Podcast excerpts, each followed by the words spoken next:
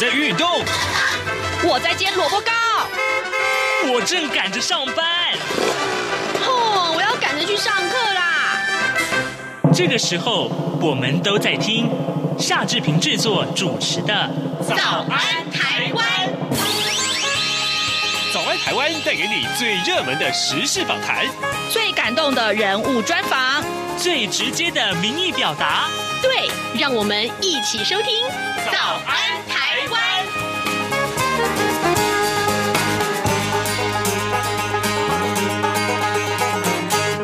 早安台湾，我是夏志平。今天是二零二一年的四月二十七号，星期二。在今天早安现场这个单元，我们要为您进行的是每个月一次啊，我们跟美国之音白宫记者黄耀义的连线啊。待会儿我们请耀义为我们来解说在。拜登，也就是美国总统啊，他已经上任满一百天了。那么这一百天里面，其实呃，端出了一道道的施政牛肉啊。那么我们看一看这些呃政策跟台湾有什么样的相关，还有呃一般的美国民众怎么去看待他，台湾的民众又该怎么去看待他呢？待会儿我们来跟耀义连线啊。那么在呃连线之前呢，志平有一点点时间跟大家说一说各平面媒体上面的头版头条讯息。我们首先看到。联合报和自由时报讲的是同样这件事情，试办疫苗护照有谱了。呃，联合报的内文是这样提到的：欧盟等国积极推展疫苗护照。中中央流行疫情指挥中心的指挥呃官陈时中原先是以这个科学证据不足为理由啊，要以采验报告来取代疫苗护照。不过呢，陈时中昨天就突然改口了，他说要展开试办计划了，呃，完整。的接种疫苗两剂之后啊，居家检疫天数将缩短到七天，实施的日期五月初呢是不太可能啊，过了五月初就有可能，所以自由时报才告诉大家实施日期是五月中要试办。那陈时中也说啊，他说呃，接种两剂疫苗之后一个月啊，持相关的证明就可以申请十四天居家检疫缩短为七天，那入境的第七天。采验呃 PCR 阴性还有抗体阳性就可以放行了。目前呢，规划倾向每天申请人数上限是一百个人，不限疫苗厂牌和国别，而以疫苗效力作为主要的参考依据。正在讨论呃检验可行性还有细节。这是联合报、自由时报上面头版头条。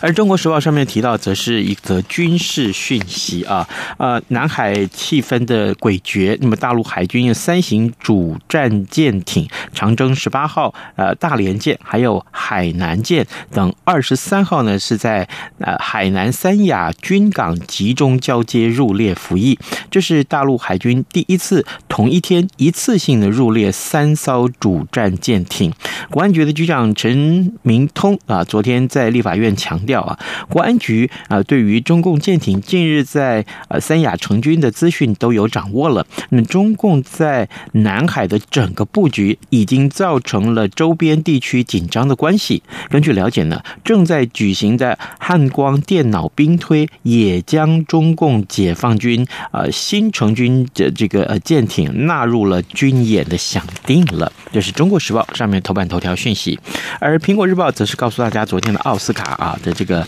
啊，美国的奥斯卡颁奖典礼，那么的非常重要的这个讯息，就是中国导演赵婷他所执导的《游牧人生》啊，昨天呢是在第九十三届的奥斯卡金像奖勇夺了最佳影片导演，成为影史上第一位获得奥斯卡的华人女导演。六十三岁的法兰西斯麦多曼啊，她呃凭着这部片子来封后了，呃，《游牧人生》一共获得了三个。的奖项，呃，荣登最大的赢家。那最佳女配角的得主是韩国戏精尹汝贞。她去年呢，呃，各位还记不记得去年韩国片《寄生上流》啊，在奥斯卡囊括了呃四座小金人。那么今年的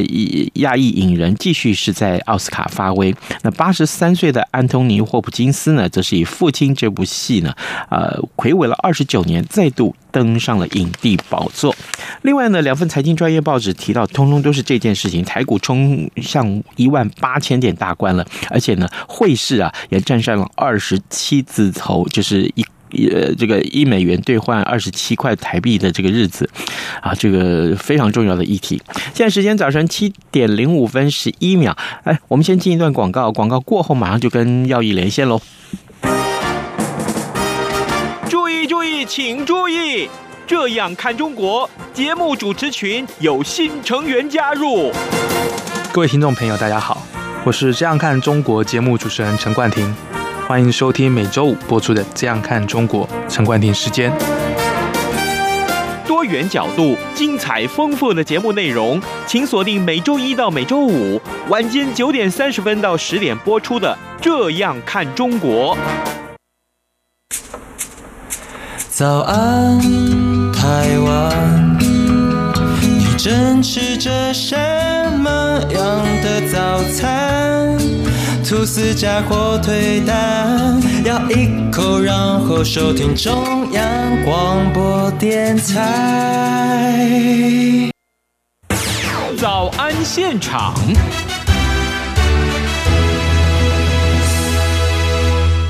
这里是中央广播电台台湾之音，您所收听的节目是《早安台湾》，我是夏志平。此刻时间早晨七点零六分二十五秒了，哎，我们要为您连线美国之音白宫记者黄耀义，我们请耀义跟我们进行每个月一次的连线。耀义，你早。哎，志平你好，各位央广的听众朋友们，大家好，我是王安忆。谢谢你，谢谢。这个更正一下，应该是跟你问晚安才对。对，我们这里是晚上七点多。是，谢谢耀义啊，耀义。我们首先来看到这个，当然了，呃，这个一百天了，这美国总统拜登已经上任满一百天了啊。那么这时候，我想先请您看一看，我们延续上一回啊，您跟我们在这个呃结束访谈之前的这个分享，美国的疫情啊，还是最最。最近这个美国媒体报道的焦点了。那这一个多月以来，美国已经全面开始施打新冠肺炎的疫苗了。我想请教你啊，不知道啊，呃，这个是不是因为施打疫苗的关系而让这个疫情获得了舒缓？那我我这么说，我我也想请教你，那美国的疫情真的有舒缓吗？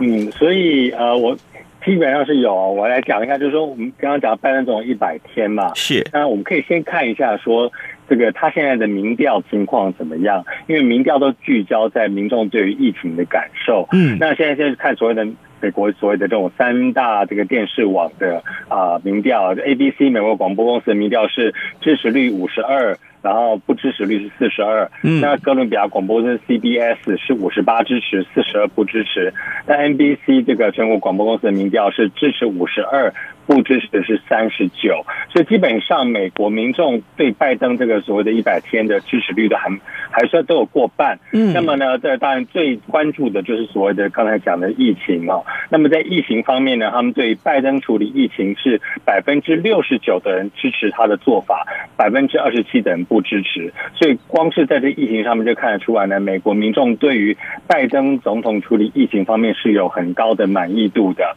那呃，我们刚刚讲到说他在当年呃，不是当年当初了啊，在一百天之前，一月二十号上任的时候，他那时候就宣布说，我这个百日之内呢，要让这个民众接种一亿剂的新冠疫苗。结果呢，这个目标在三月的时候，上个上次我们连线就已经超过了。嗯嗯，改定新目标是说，那我们一百天要。做两倍要接种两亿剂，结果呢，上礼拜又超过了，还在九十几天的时候，上个礼拜四呢，四月二十二号就已经超过两亿剂了。现在美国到今天我愿意讲话的时候，已经接种了有二点二六亿多剂的疫苗，然后有九呃九千三百多万人已经完全就是两剂，或者是如果是一剂的那个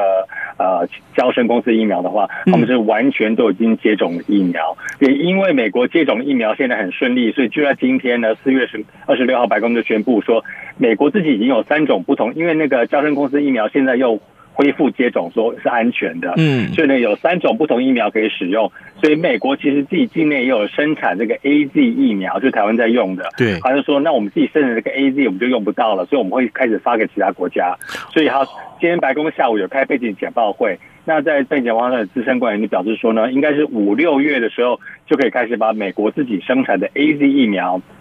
分给其他需要的国家，而且呢，大概有六千万剂可以分给其他国家。嗯，而且呢，从要分给其他国家之前，它还会经过美国的食药局，就是 FDA，每一季都会接受食药局的品管，才会配送出去。所以说看起来美国不单自己的疫情，他们自己。那就是蛮有信心的，而且现在也开始会帮助其他国家的。可是问题是要有一个细节，就是说 AZ 疫苗，呃，它的这个呃，就是对人体的影响，好像呃有负面的这些传闻比较多，那怎么办呢？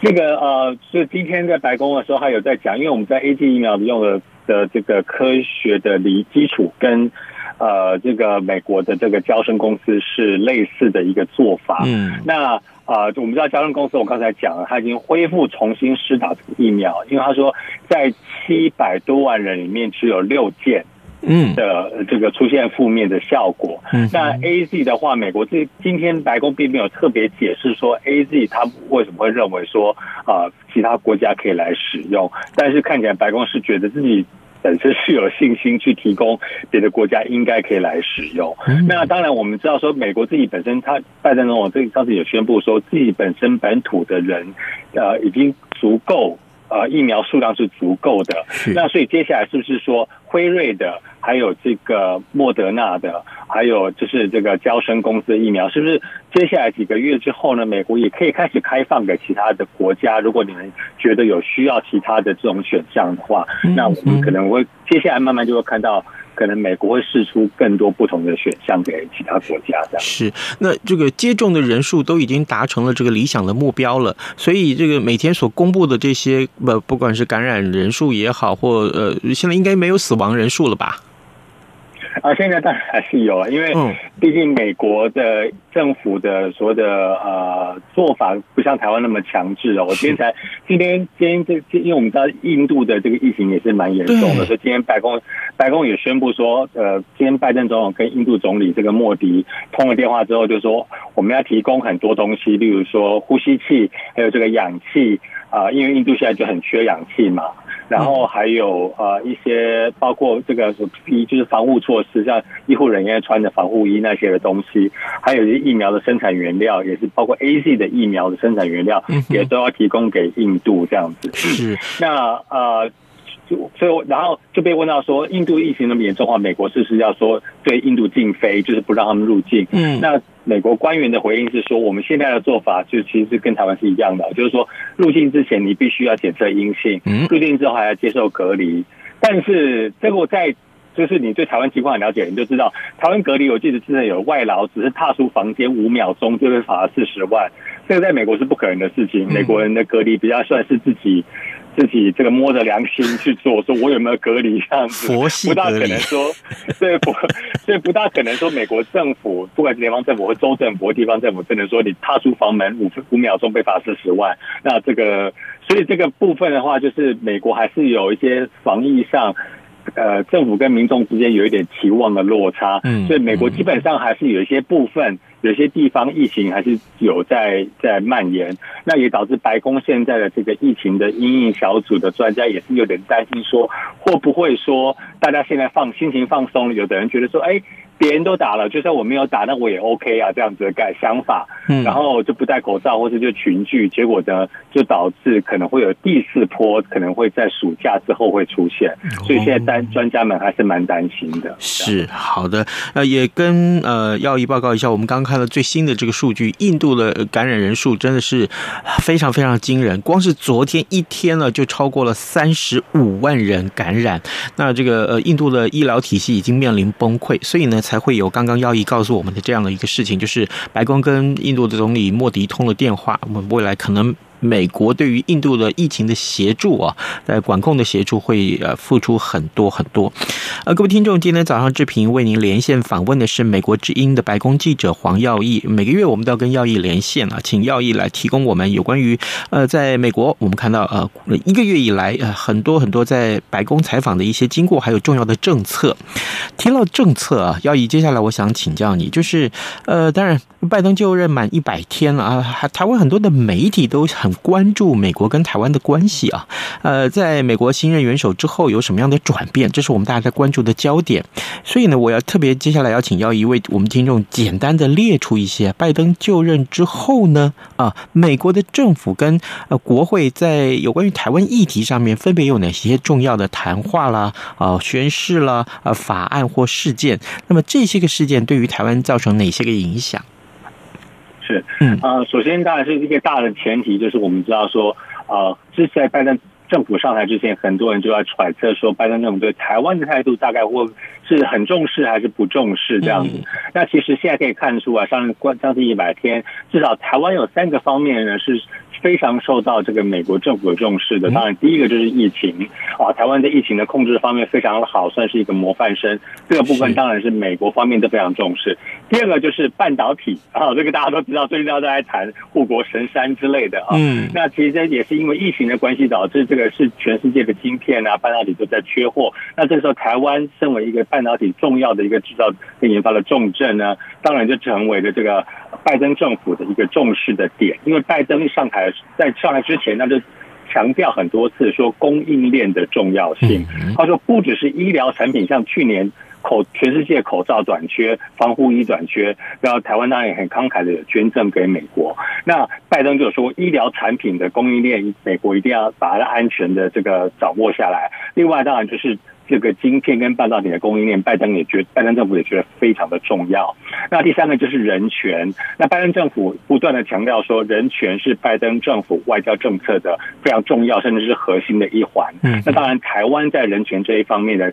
成就，尤其是跟中国这边比起来的话，是非常的显眼的。所以呢，这三个方面就让台湾在拜登政策的一个一个呃，拜登政府的一个政策跟一个想法里面呢，其实是可以凸显出台湾的重要性。那我们就看到，当然说四月的时候，我们看到最明显就是。台湾哎，美国驻这个帛琉的大使尼约翰哦，在四月四号到四月九号就跑到，就是跟着这个帛琉总统到台湾去访问。嗯嗯。那我们也知道，这个是台美断交以来第一次第一位访问台湾的现任美国大使。那么呃，接下来呢，就在四月九号那一天，美国的国务院发言人普莱斯就发出声明，直接说新版的对台湾的交往准则是可以允许。美国的官员可以常态性的在美国的联邦机构接待台湾官员，也可以直接前往台湾的驻美代表处跟台湾的官员会晤，甚至也可以到台湾的这个双向园去。啊，那这个这个这个是几乎以前是非常难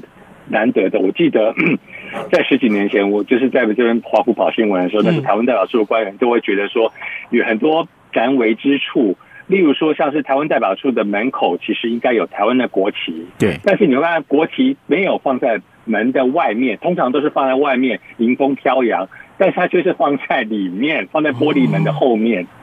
然后就是因为有很多的限制，是啊，所以呢，就是哎，用这样子折中的方式放在玻璃门后面，它还是可以看得到啦。但是也算是我也放国旗，但是我不是放在外面。嗯，但是现在呢，你看到拜登政府现在放松这些限制之后呢，其实台美的这高层的官员的交流就有很多很多可以来做的。那当然，接下来我们就看到，在宣布这样的事情之后呢，四月十五号，美这个拜登总统所谓的私人代表团啊，前参议员陶德副呃。国务卿阿米这个阿米塔吉还有斯坦伯格就跑到台湾去，对，也跟台湾总统蔡英文见面。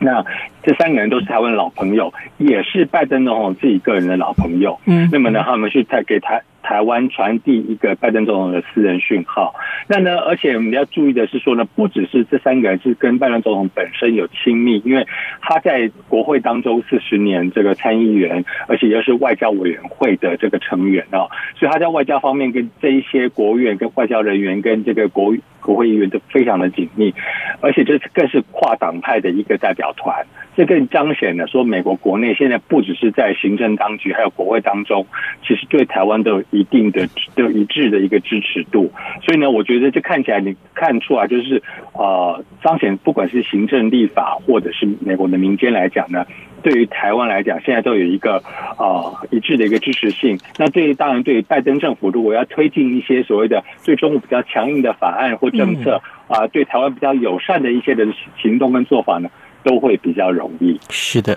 好，那么呃，刚刚提到人权的部分，让我联想到，其实呃，之前呃，在几个礼拜前，早安台湾节目也做了这样的一个报道啊，就是前一阵子这个美国的亚特兰大的按摩店发生了枪击案之后啊，呃，反歧视亚裔的这个示威游行啊，在美国。各地可以说呃呃席卷呃的各地啊，那么所以接下来我想请教耀义，就是可不可以先为我们简单的叙述啊，这是一个什么样的事件啊？然后呢，呃，听说耀义本身有一些遭遇，对不对？这事件的始末又如何？是。所以这个事情是在三月十六号的时候，在美国的亚特兰大呢，有这个三个亚裔的这个商家受到枪击，嗯，那么有八个人死亡，那八名死者当中有六名是亚裔的女性。那由于这个凶凶嫌呢，他是一个白人，而且是虔诚的基督徒，那所以呢就被。啊、呃，外界揣测说，哎，他背后的动机到底是什么？那死亡者大部分都是针对亚裔商家跟亚裔的这个女性，是否有针对亚裔这样下手？嗯，那当然，我们知道从去年开始呢，其实这个针对亚裔的仇恨犯罪就节节的上升哦。那呃，尤其是很多人在说，是不是这个川普总统那个时候？在所谓这个称这个病毒是中国病毒或者功夫病毒这样子一个昵称，导致很多亚裔受到的袭击。我们看到很多人，就是说在纽约市的一个地铁上，就有有人看到亚裔，然后拿那个消毒水在喷。那个亚亚裔的女孩或什么的这样子，就是看到你就会觉得说你是不是有病毒，或者是你你是始作俑者，所以我讨厌你这样子。那所以当然现在就掀起一股这个运动的风潮，叫 Stop Asian Hate，就是不要仇恨亚裔这样子。嗯，那呃就就好刚好就是在这个运动刚开始大概前两天呢，刚好我就在白宫的外面。啊，刚好这个就是叫做另外一个民权的一个重要的里程碑的一个指标，地叫做黑人的命也是命广场。嗯，啊，这个 Black Lives Matter Plaza，我在上面做这个啊电视的连线报道。嗯嗯。那么就在我在准备做连线报道，我的呃摄影大哥还有我们现场一个制作人，我们在架设机器的在在调灯光什么的时候呢，我旁边又有三位韩裔的这个女性的记者也来到现场，嗯，他们也准备在我旁边做连线报道。是。然后他们在那边。讨论说他们怎么做，用韩文在讨论的时候，然后这个时候我就有两个呃一男一女哦，他们两个都是这个白人，然后他们就跑到我们这边来，就自称说，他说我们是独立的记独立媒体的记者，然后就要问我们一些问题这样子，然后呃那时候是我没有理他们，是我的摄影大哥呃只用英文跟他们回应，所以大概是在美国土生土长的美国人，不过他是拉丁裔人就是了，然后。然后后来那三个韩裔女生出现之后，那两个人就跑过去跟他们讲话。然后那个那个女那个白人女生讲话非常大声，所以我虽然比较远一点，我还是听得到她在跟他们说什么。她过去，她第一个劈头就问那三个韩国女女生说：“你们是韩国人还是中国人？” 然后那个韩国女生可能有被吓到，所以他们回答声音就比较小，我就没有听清楚他们回答什么。是，然后我就听到那个白人女子就跟他们说。你没有，呃，你没有有批准，然后批准可以拍白宫吗？然后我，然后我就，我第一个想法就是，为什么拍白宫需要你的批准？对啊。然后我就听到那个人，那个女生又回应他说，就说，他说，你们是外国人，我是美国人，我有权利阻止你拍我们的白宫。就是不想让他们拍这样子，然后我们就很傻眼，然后我们摄影大哥，我的摄影大哥整个听到那个也是整个傻眼这样子，嗯，然后我就小小声跟我们摄影大哥说，我说等一下我开始用中文在做报道的时候，我觉得他们一定会过来，所以请你们要注意一下这样子，然后后来他们闹闹那个韩国女生之后。果然，我上台开始在报新闻的时候，刚好我在报的新闻也是在讲拜登总统今天在白宫里面在讲说亚裔的仇恨犯罪，这个是不可取的，我们一定要怎么样怎么样来应对这样的仇恨犯罪。结果那两个人果然就走过来了。然后就开始在我旁边，就是一边拍我，然后一边在那边很大声，不知道在讲什么东西。那基本，而且其实他们的声音都有从我的现场连线的声音有传的，从我们的现场电视连线就传出去了。嗯。然后我们摄影大哥就赶快过来把他挡住，就不让他们靠近我。然后在那边僵持一阵子之后，他们终于就离开了。然后结果换了，就做我连线完结束之后，就是一头冷汗这样子。然后摄影大哥就说：“我们赶快走好了，因为不知道他们什么时候又再回来。”所以真的是我同时在。电视上面在报道所谓对针对亚裔的一些的这种滋扰的事件的时候，没想到我一边在报道的同时，我一边现场就受到了这样子的情况。嗯，所以对我来说呢，这是一个非常非常难忘的经验。是，万一他攻击你怎么办？对不对？对，所以我那时候很庆幸是说。现场我还有一个我们的制作人跟摄影大哥，我们三个都是男生。那我其实有点担心那三个韩国女生，因为他们比较瘦小。嗯，那我也不知道他们英文程度怎么样。那他们有点被吓到，我觉得。那如果他们是女生的话，又更加容易受到攻击。所以现在大家都会，现在其实我现在看到还有一些那个民权运动，包包括黑人的命也是命的民运分子，他们也会帮助亚裔这边啊。我就有看到一张这个照片是。有四个，有两个亚裔的女生跟两个这个非洲裔，就是黑人的女生，他们拿着一个标语，亚裔的标语上就写着说 “Asian women for Black lives”，就是亚裔的女性为黑人的命而着想。那黑人女生写就是反过来，是写黑人的女生为亚裔的命而着想。就是说呢，我们少数的族群其实大家要互相帮忙，然后来互相合作，才能够对抗这样子的仇恨。大家要团结起来，力量大才会大。这样。呀呀，我我听到你讲这些，其实我心里面很难过哦。呃，美国的国内的这个反歧视的活动为什么这么受重视啊？还有就是，我我在看到新闻，就是美国国会预定要通过这个呃亚裔的反歧视法案，那目前进度怎么样呢？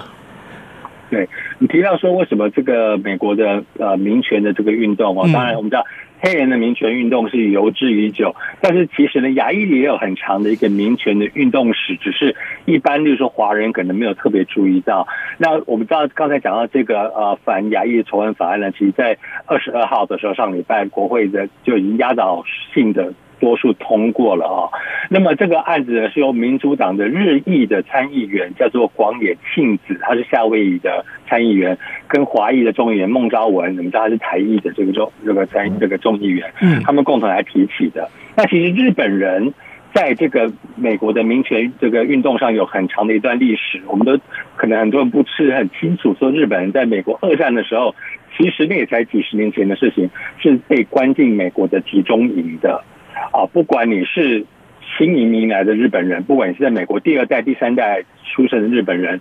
在二战的时候呢，因为这个珍珠港事件，美国的政府当时就怀疑全部日本人都可能是帮日本做间谍，然后要来。反策反美国，然后就把他们关到集中营里面。上次我们知道这个《星舰迷航记》这个很呃著名的这个电视影集里面的一个这个日裔的演员叫乔治武警，他其实小时候就是在集中营当中度过的。后来出来之后呢，他有兴趣演戏，才慢慢的进入这个演艺界，然后演了《星舰迷航记》。所以在日本人的这样子的一个呃日裔的这个美国人的推动之下呢，加上后来我们知道。华裔呢，以前也受到歧视，以前有这个排华法案。我们知道最近就有看到 BBC 的一个报道，说当年铁达尼号的时候，上面其实是有好几个这个中国人，还有华裔的人，是，但是他们好不容易生这个生存下来了，从这个冰山撞击的的这个冰海水这个呃里面被救起来。来到美国之后，居然被遣送回国，就是因为美国当时是有排华法案的，所以后来导致他们有些人后来又辗转的到其他国家或到加拿大才到美国来。所以其实华裔很早也是有这样子被排斥的经验，只是啊、呃，可能在真正民权的运动上呢，一些日裔是比较啊、呃、明显凸显出来。像我知道很多日裔美国人，我认识一些老前辈，他们当年都有去参加黑人的民权运动，所以呢，其实，在六零年代、七零年代的时候呢，早就有。这个华这个亚裔跟黑人的这个结合，民权运动的结合。那么在这一次呢，我们看到通过这个反亚裔的仇恨法案呢，啊，只有唯一的反反对票是来自密苏里州的共和党的议员，这个 Josh Hawley。获利参议员，那基本上是压倒性的通过。那接下来司法部就会成立新的专案小组，是加快在这方面的亚裔歧视跟仇恨犯罪的调查。然后拜登总统呢也预计将会签署这项法案。好的，我们今天非常谢谢啊，美国之音白宫记者黄耀义跟我们的连线。每个月我们都要从耀义这里得到很多宝贵的资讯跟非常非常重要的观察，告诉我们这些新闻事件背后他是怎么去看待，还有呢就是跟台湾的关系到底如何啊？我们今天也非常谢谢。美国之音白宫记者耀义跟我们的连线，耀义，谢谢你哦。谢谢您，谢谢谢谢，听朋友是谢谢。好的，当然我们也看到，呃，这个台股会是今天很重要的一个，嗯，这个新闻的焦点呢、啊。呃，是不是会冲向这个一万八千点呢？还有就是这个呃汇率啊，国际汇热钱涌入啊，那股汇双标嘛，那这个汇率啊已经站上了二十七字头了啊，昨天升值了一点五二角，成交量也创下了一十六点六亿美元。我们看到这个相关的影响特特别特别的多，也特别的重要。各位这个股市的投资大众们啊啊，这个亲朋好友们，真的要注意呀啊，这个呃该有怎么样策略？我想每个人在股市打滚多年了，应该都有非常好的一些呃策略了。好，呃，今天节目时间到了，志平跟您说拜拜。明天我们要开直播哦，谢谢你，拜拜。欢迎光临。